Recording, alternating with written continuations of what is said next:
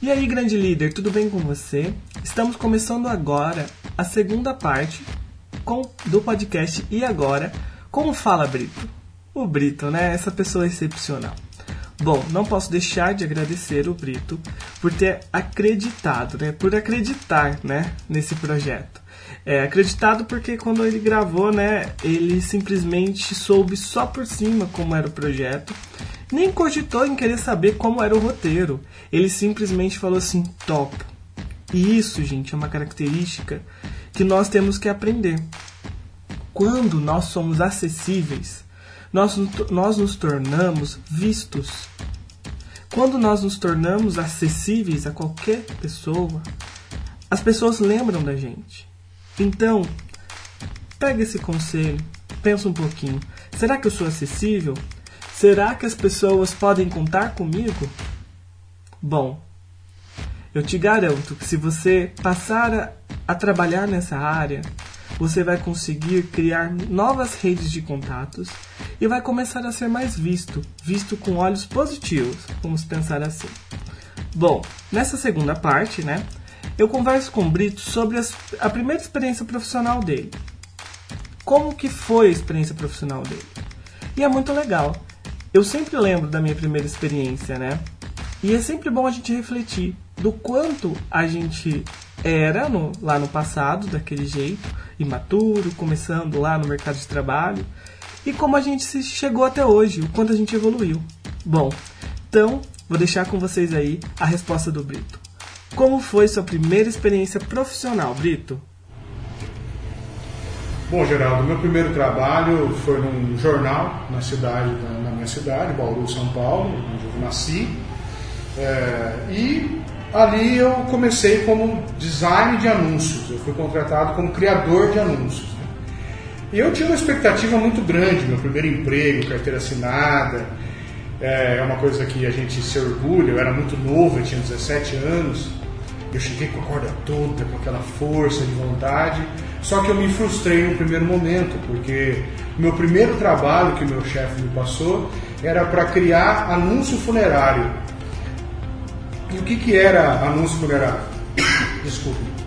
Anúncio funerário você tem o logo da funerária e só tem, você só muda o nome da pessoa que faleceu. E eu passava o dia fazendo isso. Eu queria fazer grandes anúncios, fazer grandes, grandes materiais, anúncio de duas páginas, mas não, não era o momento. E ali também, além da frustração, foi meu, meu, meu primeiro grande aprendizado, que a gente tem que esperar as coisas acontecerem. Né? A gente é jovem, nós estamos falando para os jovens, né? para os profissionais que vão invadir o mercado de trabalho com muita força só que a gente não pode esquecer que tudo tem um tempo certo. Hoje eu tenho 40 anos, eu, eu entendo isso muito bem. Talvez para o jovem ouvir isso. A gente não entende. É difícil. Não quer entender. não quer entender. E, e, a gente compreende, nós somos mais experientes, os clássicos, né? Eu digo, eu digo velho, mas os clássicos. A gente. E, e, e olha, eu confesso que eu demorei muito para compreender também. Mas eu acho que é uma dica importante. Você a gente entrou tem com quantos anos, mais ou menos? Com 17 anos. Então você formou bem novo. Desculpa, Não. eu me formei com 23. Esse emprego foi durante... Foi com 17 anos, foi antes da, da, da graduação. Foi antes da graduação. Eu fiz alguns estágios com 14, com 15 anos, com 17, meu primeiro emprego, em um jornal, num grande veículo de comunicação. Acho que foi, provavelmente foi muito bom também, enriquecedor. Hoje você deve olhar dessa forma, né? Porque quando você entrou também na graduação, provavelmente ali você já você conseguiu aproveitar melhor a graduação, você, durante a graduação? A pergunta é... É, eu acho que, assim, se eu pudesse entender um pouco minha história, ou olhar para minha história como um espectador, eu entenderia assim, né? Claro que cada caso é um caso, mas o trabalho antes da graduação para mim foi muito importante, Geraldo. É, não só pela minha paixão pelo meu trabalho, né? não só por isso, mas a gente aprende coisas como compromisso, a gente aprende coisas como pontualidade e o mais importante, responsabilidade. Responsabilidade. Eu tinha alguém para me cobrar isso, eu tinha um chefe, eu tinha alguém a obedecer. Então isso é importante antes da graduação. Porque talvez, eu estou realmente generalizando, é, a faculdade ela tem aquela coisa do jovem, aquela coisa da festa, é, do tanto faz, é, daquela coisa do, é, do, de uma viagem, né? E não é. Hoje em dia o mercado é muito exigente, mudou muito. O mercado de 20 anos atrás não é o mesmo de hoje. Então, se você levar mais a sério a graduação, e não, e não é um, um, isso não é uma, uma palavra antiquada, muito pelo contrário, não é um sermão, é um conselho. E se alguém puder fazer, pelo menos um, se o novinho, o cara de 17 anos quiser fazer um estágio, entender o que é um compromisso, que é ter, ter algo para se, se responsabilizar, antes da graduação, eu acho que ele vai fazer a diferença mais rápido no mercado de trabalho. Você disse tudo, tudo, tudo. Eu passei por isso, eu trabalhei antes de entrar na graduação. E eu, tudo que eu sou hoje, assim, eu tenho que agradecer muito pelos três anos de experiência. Fui office boy, vendedor de loja, trabalhei em duas lojas. Primeira loja que eu entrei estava fechando, ninguém me contou, fui demitido em um mês, bati a meta daquele, da, das vendas e eu aprendi muito sendo vendedor tendo gerente na cola é muito importante. É o melhor conselho. Eu falaria a mesma coisa para alguém que. É, tá... eu acho que você leva mais a sério, sabe? É, e, e é difícil falar isso para um, um jovem, né? Com 17 anos, na flor da idade, os hormônios, a flor da pele, aquela testosterona, né? Então, assim, ele quer conquistar o mundo, mas também quer se divertir, quer fazer bagunça, é, e a gente compreende. Mas se você quer buscar ser um diferencial, se você quer, quer sair do comum, e isso não é um discurso de autoajuda, se você quer ser a diferença na sua vida, é, um comportamento é, aliado a um compromisso antes da graduação vai te fortalecer. E olha, não tem dúvida, você vai estar um passo a mais na vaga de trabalho dos que só tiveram a graduação. Eu vou até além, eu acho que para quem não teve experiência na, de trabalhar antes, poderia usar a experiência da monitoria dentro da faculdade. Porque a monitoria, eu faço monitoria, é uma forma de trabalho dentro da faculdade. Você tem compromisso, tem que chegar no horário, tem que ser atencioso com os colegas, ensinar, auxiliar o professor. Você é um funcionário. Bem lembrado. Naquele período, você é um funcionário, você assina um contrato, qualquer coisa você é cortado então eu acho bem interessante para quem não tem a oportunidade, que muitas pessoas entram. Hoje eu acredito que seja interessante, você tá, tá entrando sim, essa onda, né? Mas igual falou, as pessoas estão entrando, é a minha visão é sem maturidade. E sem experiência, acho que é a melhor palavra.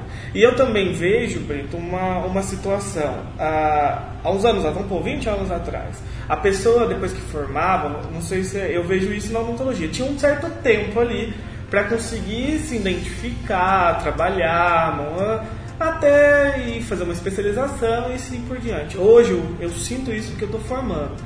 O mercado de trabalho ele já quer que eu saia da universidade preparado, que eu ponha a mão, vou saber fazer clínica geral, mas ele quer também que eu tenha, para mim é, se destacar no mercado, eu preciso ter algumas habilidades diferenciais, um curso, algo a mais.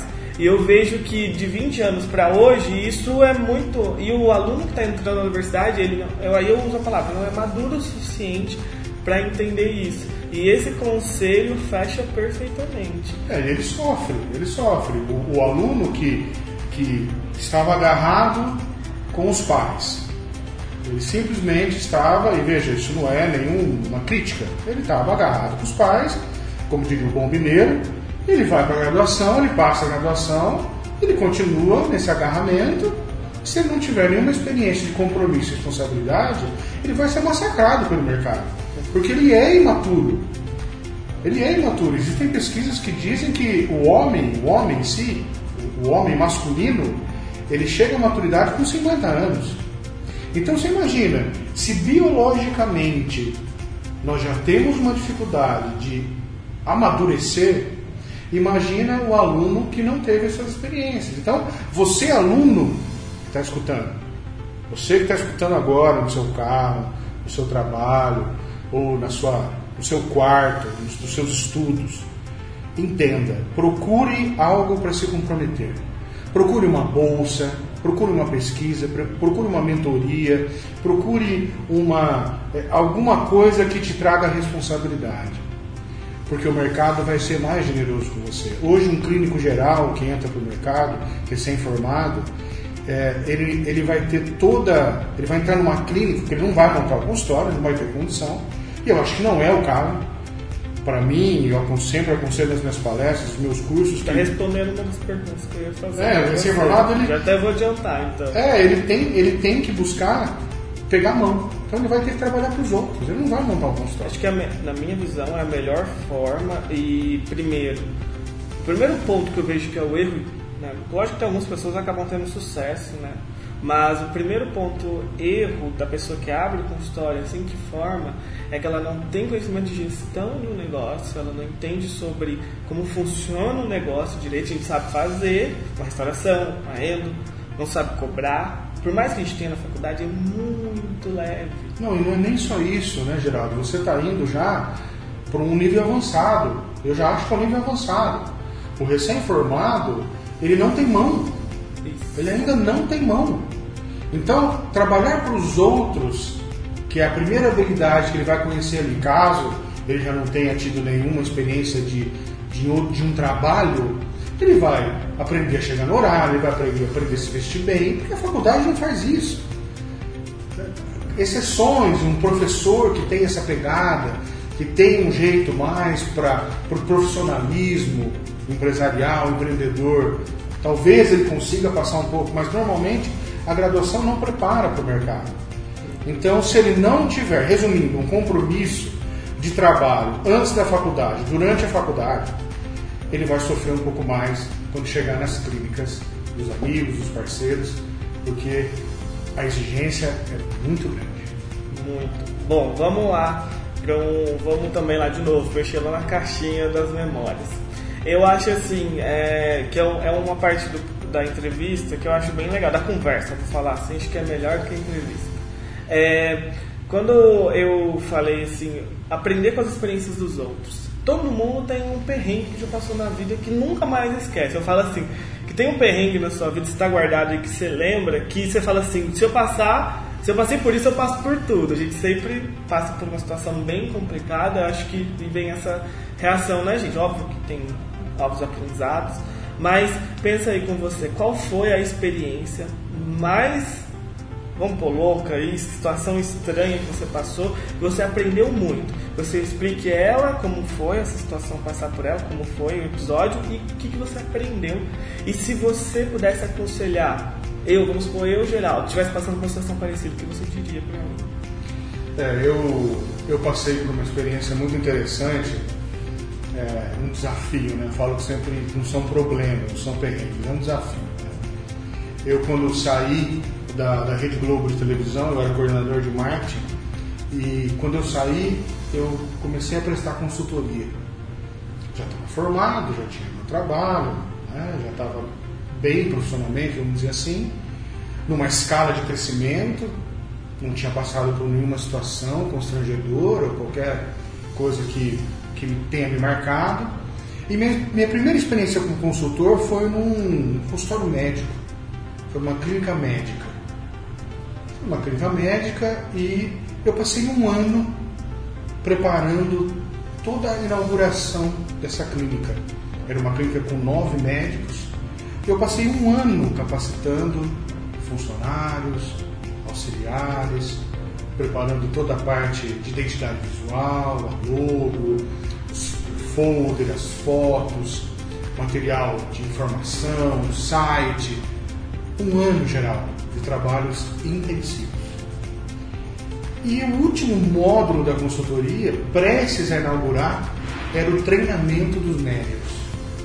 E foi a primeira vez que eu estava diante de médicos.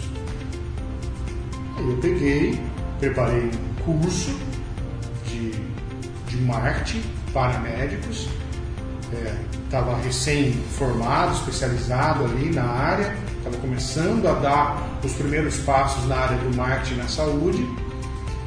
E na, no primeiro workshop que teve, eu disse para os médicos que a partir daquele dia, depois de todo mundo treinado, eles tinham que levantar da cadeira, ir até o paciente na porta, recebê-lo na porta, cumprimentá-lo, trazer até a cadeira e iniciar o atendimento. Porque o paciente é tudo, o paciente é importante, o paciente tem que ser colocado num nível maior do que o profissional. E no final, um dos médicos levantou a mão, assim, é, dava para ver nitidamente que ele estava incomodadíssimo. E ele virou para mim e disse a seguinte frase: Nós, médicos, não vamos levantar para atender o paciente. Não vou até a porta para atender o paciente. Ele que vem até mim. Desculpa, mas ouvindo isso tá me deixando. Se vocês tivessem vindo a cara. Isso para mim, quando eu tinha 24 anos, estava ali ansioso para. Tinha entendido que o paciente era tudo, tinha entendido o valor do paciente e, e descoberto que o segredo do sucesso do profissional liberal na área da saúde é o paciente, entusiasmadíssimo, preparado 16 horas de aula. E na primeira, na primeira arguição, no primeiro comentário, eu recebi uma resposta dessa.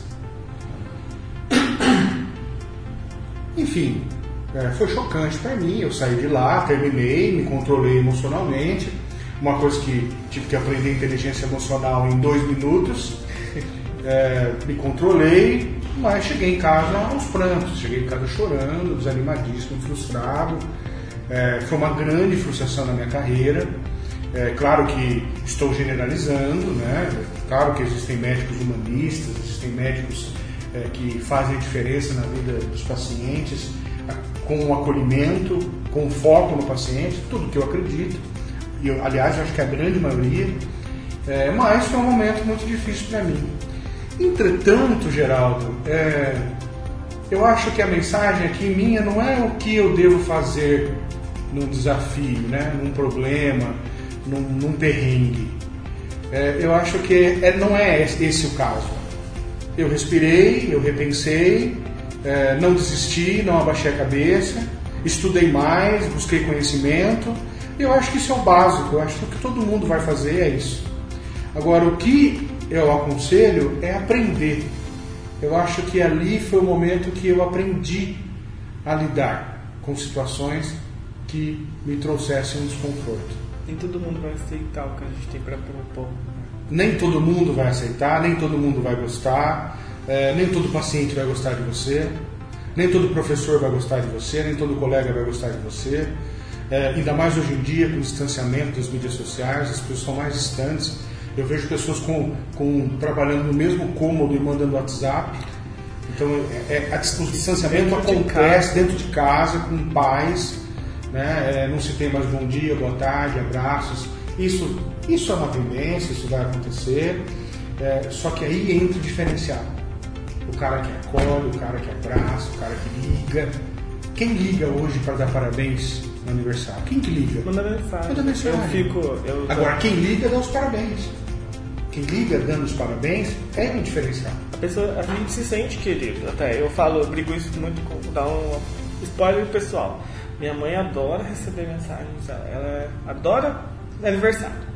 E do meu aniversário eu sou diferente. Eu não eu nem li, abro muito rede social no meu aniversário, porque eu vou ver justamente quem ligou, quem realmente estava ali presente no dia, que são as pessoas que eu percebo que normalmente estão em todas na minha vida. Tudo que eu preciso, elas estão ali, que é justamente o, o fato de ligar a importância. E voltando, pegar o gatilho que você aproveitou, você é uma pessoa que é a tendência, né, a palavra humanização, mas você prega a humanização de uma forma assim incrível. Queria que você é, pudesse dar uma pincelada bem suave é, a respeito para quem está formando agora a quesito da humanização, ele usar a humanização para a vida dele, o que você aconselharia? É, eu, eu assim, com toda humildade, fui pioneiro é, no marketing na saúde e mais ainda, eu, eu acho que o único profissional da área que fala sobre humanização. Porque a minha base, o meu conceito como professor, a minha base de estudos, a vida inteira, desde esses desafios que eu tive, das minhas vivências internacionais em países subdesenvolvidos, trabalhos é, é, para a ONU e assim por diante, eu, eu, eu descobri essa sensibilidade. Né? Eu descobri realmente o que Hipócrates fala, né? a essência do, do, do tratamento é o acolhimento. Ele é o acolhimento. O acolhimento. Ele tem que ser o acolhimento, a humanização. É, já não é mais um diferencial. É, antigamente, 30, 40 anos atrás, 50 anos atrás, o foco sempre foi o tratamento e a cura. Mas sempre se, esqueceu que existe um meio termo aí. Porque a cura, o tratamento, ele tem que ser baseado na humanização. Você não está lidando com peças. Você está lidando com um ser humano. Você está lidando com pessoas. Então, esse meio termo agora é fundamental nos dias de hoje. E mais do que isso, é, eu, que é o que eu percebo com os meus clientes. O grande crescimento dos meus clientes é, nos últimos 10 anos foram aqueles que entenderam que o sucesso estava nos pacientes, na maneira que eu os tratava. Então, se você perguntar para mim, Brito, de 10 clientes hoje que você atende, quem tem mais sucesso? Eu falo para você, Geraldo, olhando nos olhos, com toda a segurança, aqueles que entenderam que o paciente é tudo. Aqueles que tratam os pacientes como se fossem seus pais não é um discurso, é uma conduta. Conduta. E nesses tempos de diferenciação, de valor, nesses tempos de alta demanda de profissionais, você, aluno, você que está fazendo essa graduação, que está aí mais ou menos com as suas notas, que não leva muito o trabalho a sério, que nem lembra o nome do paciente da clínica, escuta isso a sua conduta perante o paciente é que vai fazer a diferença. E não o equipamento, o tamanho do seu consultório, o, o tamanho é, da sua conta bancária que vai te fazer a diferença. Tanto é, Geraldo, só para finalizar, é, eu te passo um dado bem interessante. Né?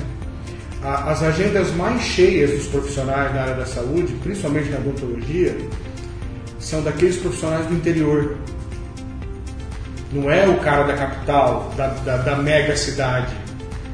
Não é.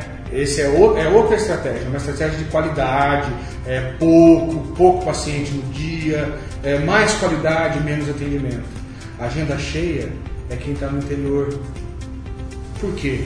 Porque são os profissionais que acolhem mais, que lembram do nome, que vai na quitanda e fala, ô fulano, ô Zezinho, que conhece a família inteira, que fica 15 minutos conversando com o paciente antes de começar realmente a escutar a queixa. Gente, não tem nem o que comentar. Foi excepcional o fechamento dessa segunda parte.